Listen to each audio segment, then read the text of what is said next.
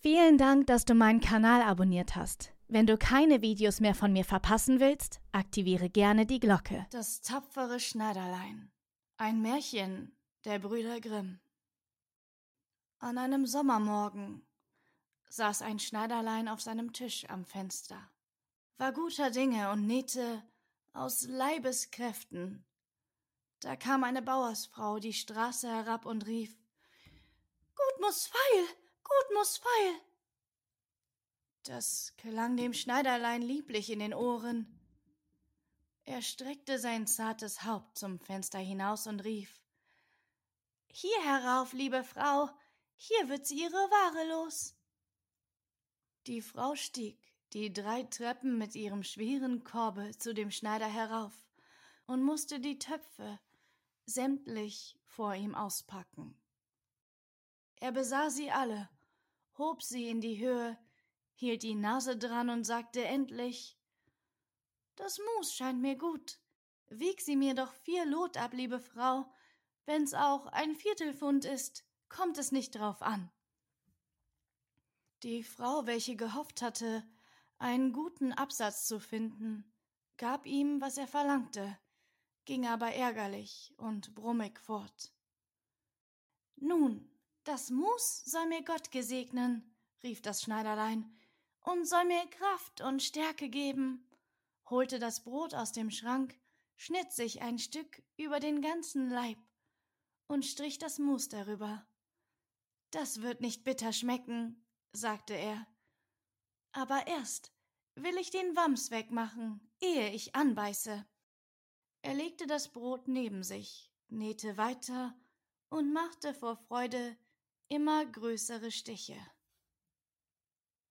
Indes stieg der Geruch von dem süßen Mus hinauf an die Wand, wo die Fliegen in großer Menge saßen, so dass sie herangelockt wurden und sich scharenweis darauf niederließen. Ei, wer hat euch eingeladen? sprach das Schneiderlein und jagte die ungebetenen Gäste fort. Die Fliegen aber, die kein Deutsch verstanden, ließen sich nicht abweisen, sondern kamen in immer größerer Gesellschaft wieder. Da lief dem Schneiderlein endlich, wie man sagt, die Laus über die Leber. Es langte aus seiner Hölle nach einem Tuchlappen. Und wart, ich will es euch geben, schlug er unbarmherzig drauf. Als es abzog und zählte, so lagen nicht weniger als sieben vor ihm tot und streckten die Beine.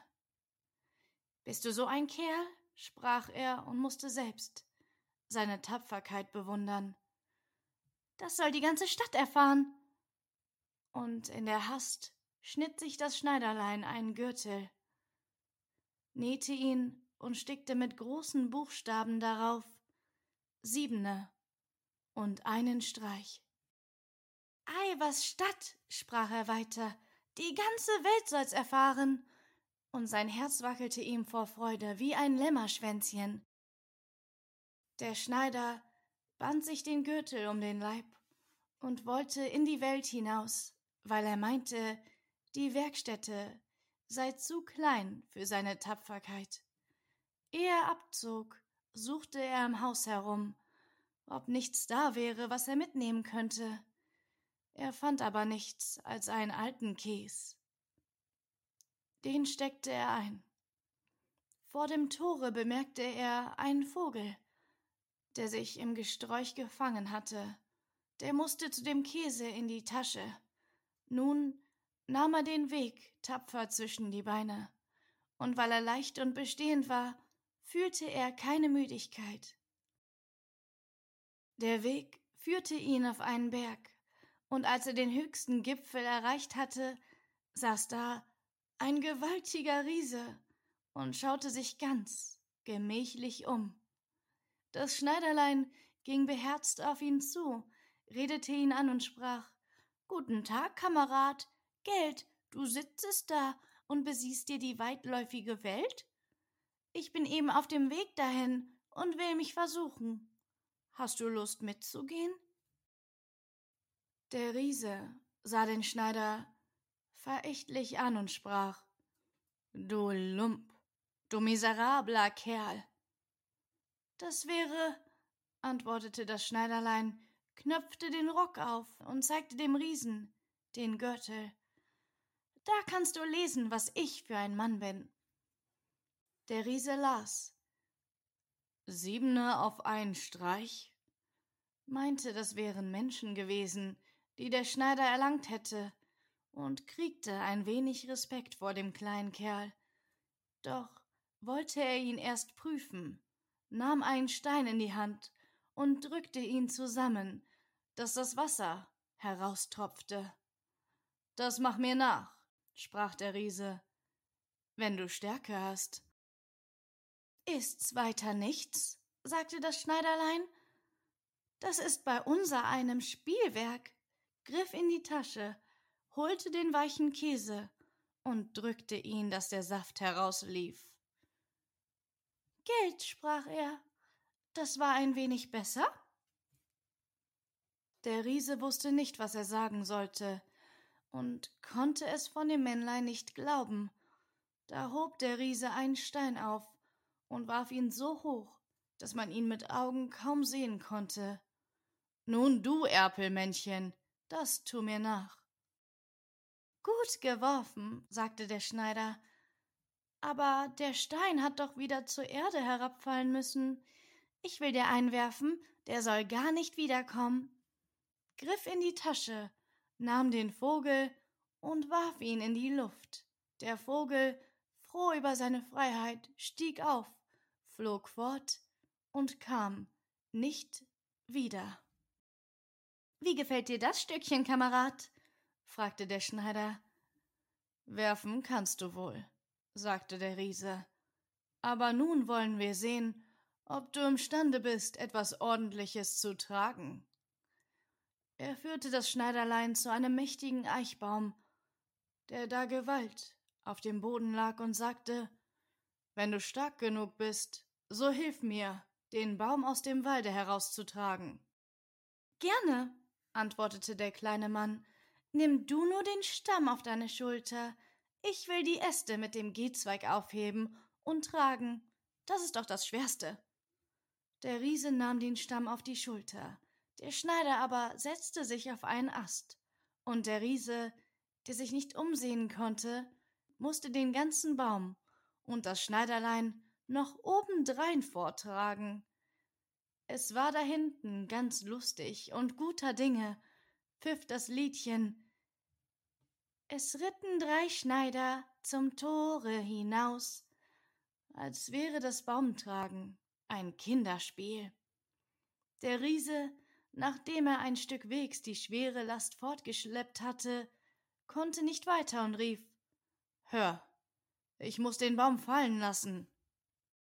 Der Schneider sprang behendiglich herab, fasste den Baum mit beiden Armen, als wenn er ihn getragen hätte, und sprach zum Riesen Du bist so ein großer Kerl und kannst den Baum nicht einmal tragen.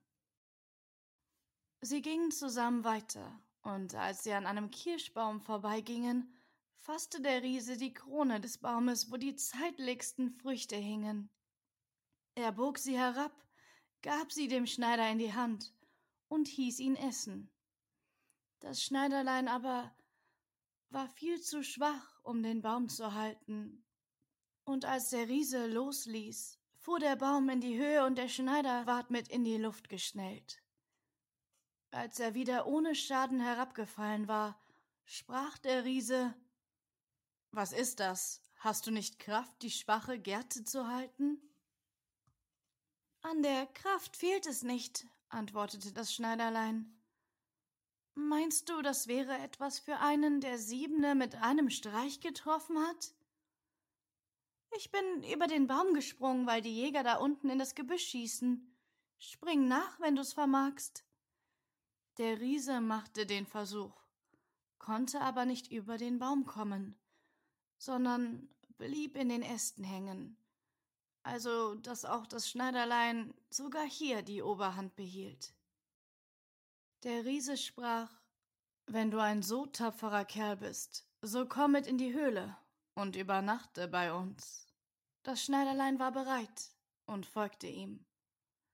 Als sie in der Höhle anlangten, saßen da noch andere Riesen beim Feuer, und jeder hatte ein gebratenes Schaf in der Hand und aß davon.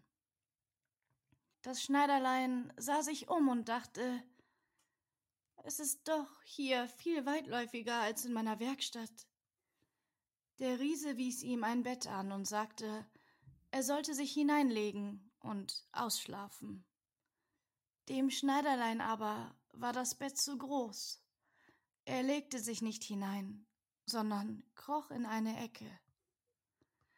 Als es Mitternacht war und der Riese meinte, das Schneiderlein lege in tiefem Schlafe, so stand er auf, nahm eine große Eisenstange und schlug das Bett mit einem Schlag durch und meinte, er hätte dem Grashüpfer den Garaus gemacht. Mit dem frühesten Morgen gingen die Riesen in den Wald und hatten das Schneiderlein ganz vergessen. Da kam es auf einmal ganz lustig und verwegen dahergeschritten. Die Riesen erschraken, fürchteten, es schlüge sie alle tot und liefen in einer Hast fort. Das Schneiderlein zog weiter, immer seiner spitzen Nase nach.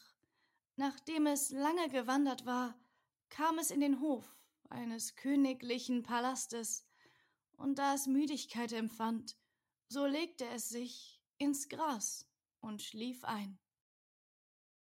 Während es da lag, kamen die Leute, betrachteten es von allen Seiten und lasen auf dem Gürtel Siebene auf einen Streich.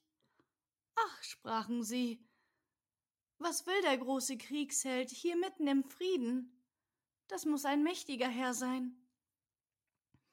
Sie gingen und meldeten es dem König und meinten, wenn Krieg ausbrechen sollte, wäre das ein wichtiger und nützlicher Mann, den man um keinen Preis fortlassen dürfte. Dem König gefiel der Rat, und er schickte einen von seinen Hofleuten an das Schneiderlein ab. Der sollte ihm, wenn es aufgewacht wäre, Kriegsdienste anbieten. Der Abgesandte blieb bei dem Schläfer stehen, wartete, bis er seine Glieder streckte und die Augen aufschlug, und brachte dann seinen Antrag vor. Eben deshalb bin ich hierher gekommen, antwortete er. Ich bin bereit, in des Königs Dienste zu treten. Also ward er ehrenvoll empfangen und ihm eine besondere Wohnung angewiesen. Die Kriegsleute aber waren dem Schneiderlein aufgesessen und wünschten, es wäre tausend Meilen weit weg. Was soll daraus werden? sprachen sie untereinander.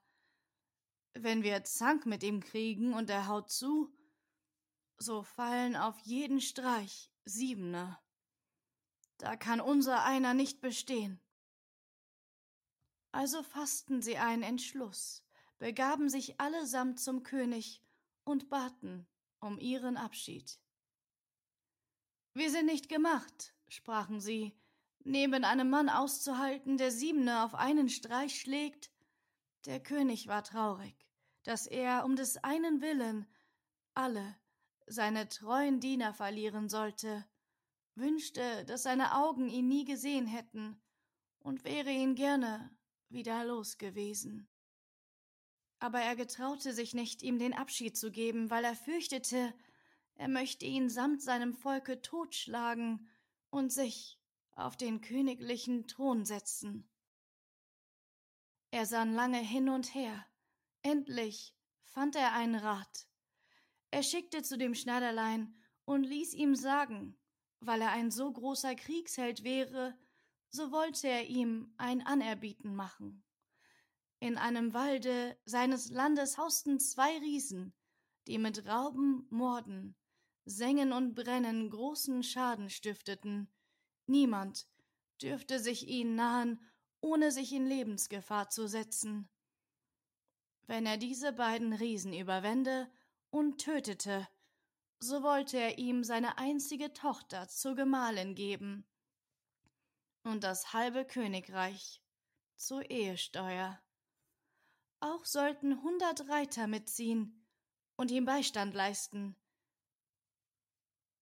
Das wäre so etwas für einen Mann wie du bist, dachte das Schneiderlein. Eine schöne Königstochter und ein halbes Königreich wird einem nicht alle Tage angeboten.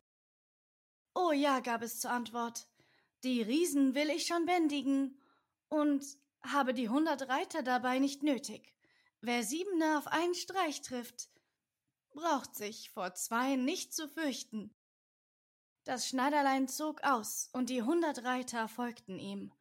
Als er zu dem Rand des Waldes kam, sprach er zu seinen Begleitern Bleibt hier nur halten, ich will schon alleine mit den Riesen fertig werden. Dann sprang er in den Wald hinein und schaute sich rechts und links um. Über ein Weilchen erblickte er beide Riesen. Sie lagen unter einem Baume und schliefen und schnarchten dabei, dass die Äste sich auf und niederbogen. Das Schneiderlein nicht faul, las beide Taschen voll Steine und stieg damit auf den Baum. Als er in der Mitte war, rutschte es auf einen Ast, bis es gerade über die Schläfer zu sitzen kam und ließ dem einen Riesen einen Stein nach dem anderen auf die Brust fallen. Der Riese spürte lange nichts, doch endlich wachte er auf, stieß seinen Gesellen an und sprach Was schlägst du mich? Du träumst, sagte der andere, ich schlage dich nicht. Sie legten sich wieder zum Schlaf.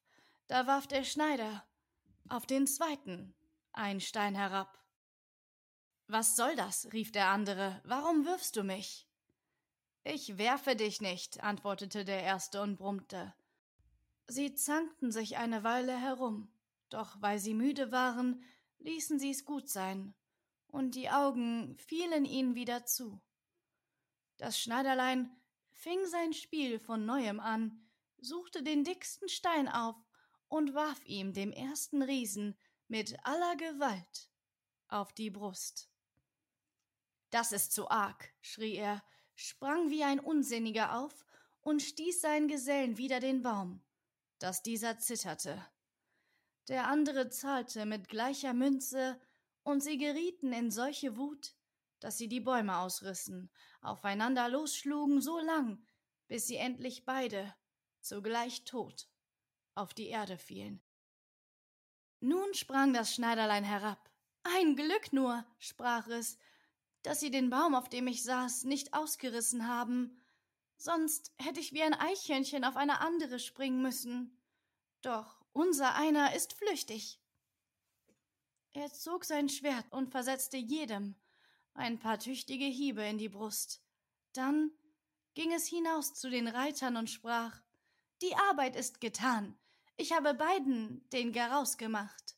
Aber hart ist es hergegangen. Sie haben in der Not Bäume ausgerissen und sich gewehrt. Doch das hilft alles nichts, wenn einer kommt wie ich, der Siebene, auf einen Streich schlägt. Seid ihr nicht verwundet? fragten die Reiter. Das hat gute Wege, antwortete der Schneider. Kein Haar haben sie mir gekrümmt. Die Reiter wollten ihm keinen Glauben beimessen und ritten in den Wald hinein. Da fanden sie die Riesen in ihrem Blute schwimmend, und ringsherum lagen die ausgerissenen Bäume. Das Schneiderlein verlangte von dem König die versprochene Belohnung, den aber reute sein Versprechen, und er sann aufs Neue, wie er sich den Helden vom Leibe schaffen könnte. Ehe du meine Tochter und das halbe Reich erhältst, sprach er zu ihm, musst du noch eine Heldentat vollbringen. In dem Walde läuft ein Einhorn, das großen Schaden anrichtet. Das musst du erst einfangen. Vor einem Einhorne fürchte ich mich noch weniger als vor zwei Riesen. Siebene auf einen Streich, das ist meine Sache. Er nahm sich einen Strick und eine Axt mit, ging hinaus in den Wald und hieß es abermals die, welche ihm zugeordnet waren, außen warten. Er brauchte nicht zu lange suchen. Das Einhorn kam bald daher und sprang geradezu auf den Schneider los, als wollte es ihn ohne Umstände aufspießen. Sachte, sachte, sprach er, so geschwind geht das nicht, blieb stehen und wartete, bis das Tier ganz nahe war. Dann sprang er behendinglich hinter den Baum. Das Einhorn rannte mit aller Kraft gegen den Baum und spießte sein Horn so fest in den Stamm, dass es nicht Kraft genug hatte, es wieder herauszuziehen. Und so war es gefangen. Jetzt hab ich das Vöglein, sagte der Schneider, kam hinter den Baum hervor, legte dem Einhorn den Strick erst um den Hals, dann hieb er mit der Axt das Horn aus dem Baum, und als alles in Ordnung war, führte er das Tier ab und brachte es dem König. Der König wollte ihm den verheißenen Lohn noch nicht gewähren und machte eine dritte Forderung. Der Schneider sollte ihm vor der Hochzeit erst ein Wildschwein fangen, das in dem Wald großen Schaden tat. Die Jäger sollten ihm Beistand leisten. Gerne, sprach der Schneider, das ist ein Kinderspiel. Die Jäger nahm er nicht mit in den Wald, und sie waren's wohl zufrieden, denn das Wildschwein hatte sie schon mehrmals so empfangen, dass sie keine Lust hatten, ihm nachzustellen. Als das Schwein den Schneider erblickte, lief es mit schäumendem Munde und wetzenden Zähnen auf ihn zu und wollte ihn zur Erde werfen. Der flüchtige Held aber sprang in eine Kapelle, die in der Nähe war, und gleich oben zum Fenster, in einem Satze, wieder hinaus. Das Schwein war hinter ihm hergelaufen, er aber hüpfte außen herum und schlug die Türe hinter ihm zu. Da war das wütende Tier gefangen, das viel zu schwer und unbehilflich war, um zu dem Fenster hinauszuspringen. Das Schneiderlein rief die Jäger herbei, die mussten den Gefangenen mit eigenen Augen sehen. Der Held aber begab sich zum Könige, der nun, er mochte wollen oder nicht, sein Versprechen halten musste und ihm seine Tochter und das halbe Königreich übergeben. Hätte er gewusst, dass kein Kriegsheld, sondern ein Schneiderlein vor ihm stand, es wäre ihm noch mehr zu Herzen gegangen. Die Hochzeit ward also mit großer Pracht und kleiner Freude gehalten, und aus einem Schneider ward ein König gemacht. Nach einiger Zeit hörte die junge Königin in der Nacht, wie ihr Gemahl im Traume sprach. Junge, Mach mir den Wams und flick mir die Hosen, oder ich will dir die Elle über die Ohren schlagen. Da merkte sie, in welcher Gasse der junge Herr geboren war, klagte am andern Morgen ihrem Vater ihr Leid und bat, er möchte ihr von dem Manne helfen, der nichts anderes als ein Schneider war. Der König sprach ihr Trost zu und sagte, Lass in der nächsten Nacht deine Schlafkammer offen. Meine Diener sollen außen stehen und wenn er eingeschlafen ist, hineingehen, ihn binden und auf ein Schiff tragen, das ihn in die weite Welt führt. Die Frau war damit zufrieden, des Königs Waffenträger aber, der alles mit angehört hatte, war dem jungen Herrn gewogen und hinterbrachte ihm den ganzen Anschlag. Dem Ding will ich einen Riegel vorschieben, sagte das Schneiderlein.